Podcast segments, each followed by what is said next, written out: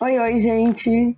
E aí, seus petistinhas? Esse é mais um episódio do podcast das crianças petistas com o Partido dos Trabalhadores. Eu sou a Maria. E eu sou a Camille. E hoje é um dia muito especial. Sim, a gente vai homenagear as mães petistas. Mamães petistas que tiveram a coragem de entrar pra política, mesmo sendo um terreno muito hostil para elas. Nossa, muito orgulho das histórias que a gente vai contar hoje. Uma delas é da deputada federal por São Paulo, Juliana Cardoso, que foi uma das crianças petistas e a mãe de dois petistinhos. E tem também uma homenagem a outra deputada federal, mas essa pelo Rio Grande do Sul, a nossa deusa, mestra, guerreira, Maria do Rosário. Arrasamos hoje, né, amiga? Não, sério, só amor, só amor. Bora pro episódio, gente. Bora lá. Crianças petistas.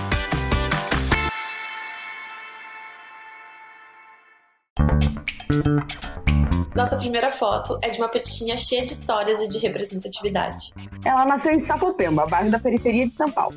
É educadora, ativista dos movimentos sociais e do movimento sindical. E como tantos outros petistas, ela iniciou sua formação política nas comunidades eclesiais de base e na pastoral da juventude. Foi eleita vereadora quatro vezes pela cidade de São Paulo. Atualmente é deputada federal e faz parte da maior bancada indígena já eleita no país. Uma rainha, né? A nossa primeira petinha é a Juliana Cardoso. A gente simplesmente amou, que a Ju super se empolgou e mandou um monte de fotos super especiais que com certeza vão ir pra pagininha em algum momento. Sim, uma foto mais maravilhosa que a outra. Vamos descrever a que a gente escolheu? Lembrando que todas as fotos descritas nesse episódio estão lá no Instagram, arroba criançaspetistas, e no Twitter, arroba criaspetistas, e em todas as redes do PT Brasil. Olhando pra foto, dá pra perceber que ela foi tirada em algum lugar bem arborizado, tem umas árvores no fundo, talvez um lago. Do lado direito, a gente tem a Ju Cardoso, que devia ter uns 7, 8 anos, e ela tá com um sorrisão no rosto e um bonezinho vermelho. E do lado esquerdo está a Dona Ana, mãe da Ju, com uma camiseta branca com a foto Lula em vermelho e um boné também vermelho que dá pra ler Lula Federal. Vamos ouvir a Ju contando um pouquinho sobre as lembranças dela com essa foto? Essa é a foto de 1986 e eu tinha quase 7 anos. Lula era candidato a deputado federal constituinte e a família toda ia muito nos comícios. Meu tio até dirigia o caminhão de campanha e ele era chamado de The Flash. Querida demais. E, gente, um detalhe sobre essa foto é que a primeira vez que a gente viu, a gente jurava que a dona Ana era, na verdade, a Ju. Sério, gente, se não me contassem, eu ia acreditar pro resto da vida que era a Ju. E fora ser doença física, elas dividem o amor pelo nosso partido. Com uma mãe dessas, não tinha como não crescer super petistinha, né? Bom, a minha relação do PT é desde a barriga da minha mãe, né? 43 anos, a mesma idade que eu tenho. Para mim é muito natural, né? E muito comum. A casa tá cheia de militante, a gente sempre fazendo reunião, sempre indo para rua conversar com as pessoas. É, lembro que a minha mãe e outras pessoas, né, que eram ali do entorno, saíam para colar cartazes nos postes. Acho que a família era muito atuante nesse sentido. E também tinha muitas coisas que a gente trabalhava para vender, como as camisetas. Então, em casa também tinha uma preparação das camisetas, né? A primeira era Optei, né, de Charlie Chaplin, que era estrela vermelha com uma camiseta branca ou vice-versa. Uh, naquele tempo uh, se iniciou uma estrela verde e então eu aprendi desde pequena, né, que a gente tinha um partido, uma bandeira e era muito legal. E assim, a dona Ana, que na verdade chama Ana Maria Santos Cardoso, é uma militante histórica. Trabalhou no diretório estadual e nacional desde a fundação do partido e contribuiu nas gestões do presidente Lula e em várias prefeituras do PT. Agora, imagina ter que criar uma filha entre comícios e campanhas, ver ela crescendo, se interessando pelas suas lutas, se candidatando a vereadora e ganhando uma eleição na maior cidade do país é muito especial, né? A Ju foi por muitos anos a única mulher da bancada do PT da Câmara Municipal de São Paulo e é hoje a única na bancada paulista na Câmara Federal. Mulher, indígena, periférica e com mandatos profundamente ligados à defesa dos direitos humanos, da igualdade racial e da inclusão cidadã da população LGBTQIA+, você já deve imaginar que a vida dela não é fácil, né? A política não foi pensada para as mulheres, né? A política parlamentar, Aliás, nenhuma, né? Tanto executivo quanto legislativo. temos muito problemas, violências de vários tipos, Uh, porém, a minha família sempre foi muito presente na minha vida e nesse entendimento dessa minha tripla jornada, né? É, ao mesmo tempo, a gente vai aprendendo com as dores e achando no caminho companheiras é, que também passaram por isso para poder dar mão para a gente poder avançar e não desistir. Eu já, em um momento da minha vida, pensei em desistir no meio do processo. Porém, foi essa organização das mulheres, mulheres feministas, que me abraçaram para eu não poder desistir desse processo, porque o sistema faz a gente querer desistir de estar aqui, né? De estar como vereadora, como deputada. E a gente tem que saber que temos que existir e ocupar esses espaços.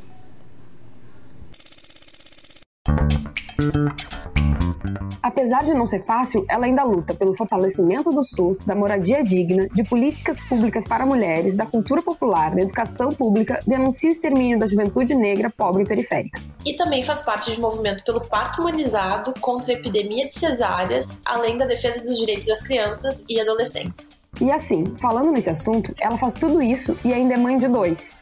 Sim, a Ju tem dois filhos. A Maria Clara, de 16 anos, que está no nono ano do ensino médio, e o Luiz Eduardo, de 9, que está no quarto ano do ensino fundamental. Nas redes sociais da Ju tem várias fotos dessa relação linda que ela tem com os filhos. E também lembranças muito especiais dela com a dona Ana. Segue lá no Instagram também, é julianacardoso_pt. E a gente queria agradecer a Gil por ter participado, a dona Ana por ter revirado o álbum de fotos e a toda a assessoria que foi muito querida com a gente. Obrigada demais, galera. Vamos ouvir o recado final da Ju para todas as mães do Brasil? Que a gente tenha um Dia das Mães com muita felicidade, saúde principalmente mas que a gente não deixe de sonhar sonhar por um futuro melhor para os nossos filhos, por uma educação de qualidade, por uma, por uma classe trabalhadora que consiga né, alcançar é, o seu espaço no trabalho, seja ele no legislativo, no executivo, na iniciativa privada, é, ou simplesmente ser dono de si mesmo ou do seu próprio negócio, para que a gente possa avançar. Um Brasil que possa ter essa reconstrução efetiva, para que a gente possa caminhar com dignidade. Parabéns, mulher, parabéns, mãe, por esse dia. Feliz Dia das Mães para você também, Ju. Camille, bora para a segunda foto de hoje? Dale.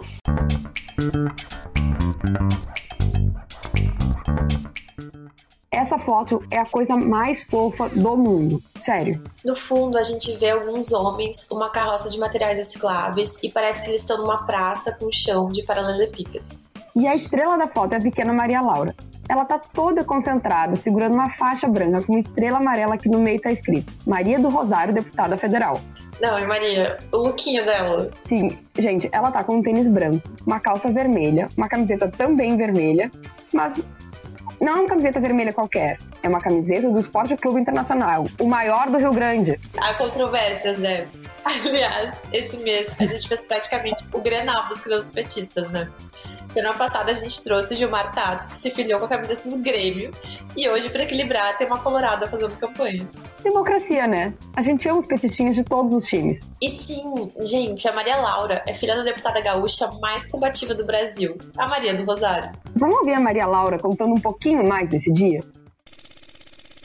Essa foto foi tirada em 2003 ou 2004, quando eu tinha de 3 para 4 anos, uh, na frente do Mercado Público de Porto Alegre. Foi o primeiro mandato da minha mãe como deputada federal, eu era bem pequenininha. Uh, quem me levou provavelmente foi a minha avó, que deve ter sido quem tirou a foto também, porque ela era muito engajada no mandato da minha mãe desde, desde o início, assim, quando a minha mãe começou no movimento estudantil, ela sempre participou muito.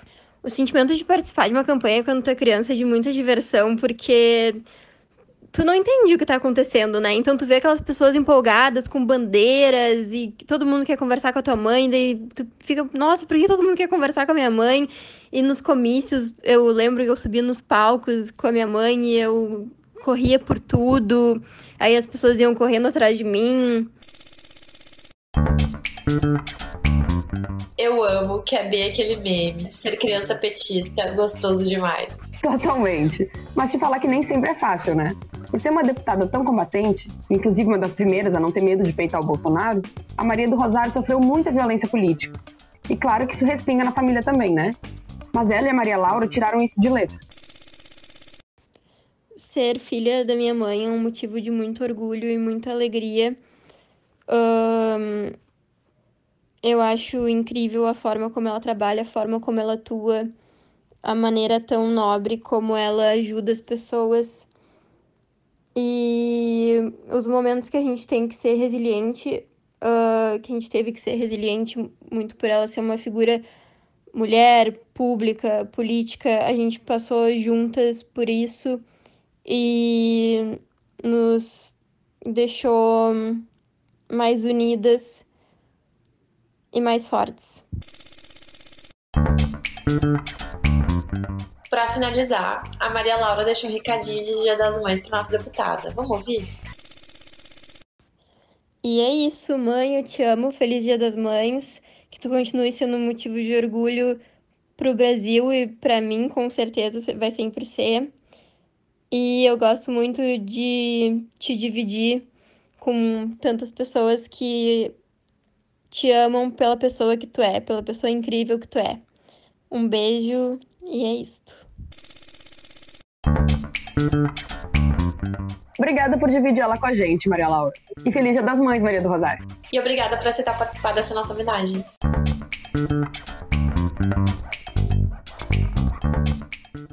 Bom, gente, chegou aquele momento super fofo em que as histórias sem foto ganham vida aqui no podcast e também nas nossas redes e do PT Brasil. Vamos ouvir a história que o Lu Rocha mandou pra gente? Interpreta aí, Maria. Em 2002, minha mãe arrastou eu e meu irmão da Vila Esperança, na zona leste de São Paulo, para a Avenida Paulista para ver o Lula presidente. Era tarde e não teria transporte para voltar para casa. Nós sabíamos disso e fomos mesmo assim.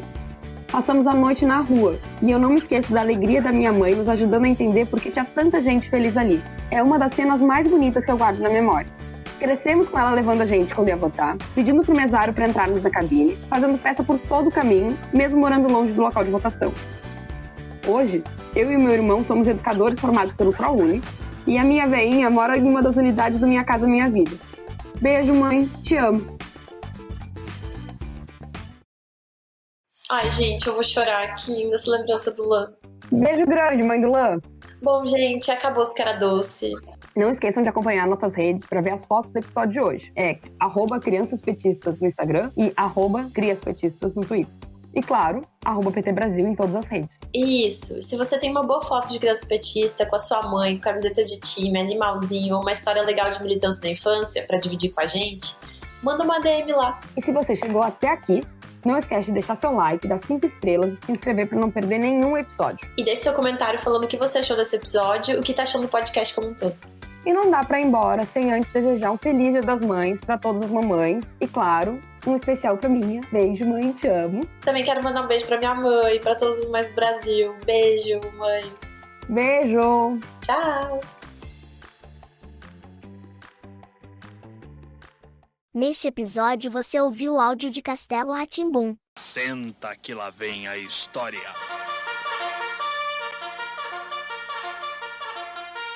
Ei, ainda não acabou. No final de todo episódio, a gente traz um contexto histórico do tema ou das personagens. E já que é Dia das Mães, bora falar do legado dos governos petistas para as mamães brasileiras?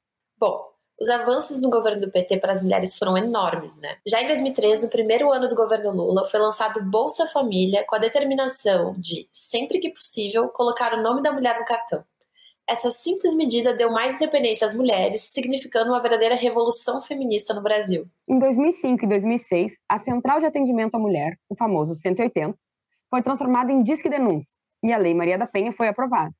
Por meio dela, até 2015, mais de 300 mil vidas de mulheres foram salvas e 100 mil mandatos de prisão contra agressores foram expedidos. Em 2009, Minha Casa Minha Vida foi lançado seguindo a mesma lógica do Bolsa Família. As chaves da casa própria seriam entregues às mãos das mulheres.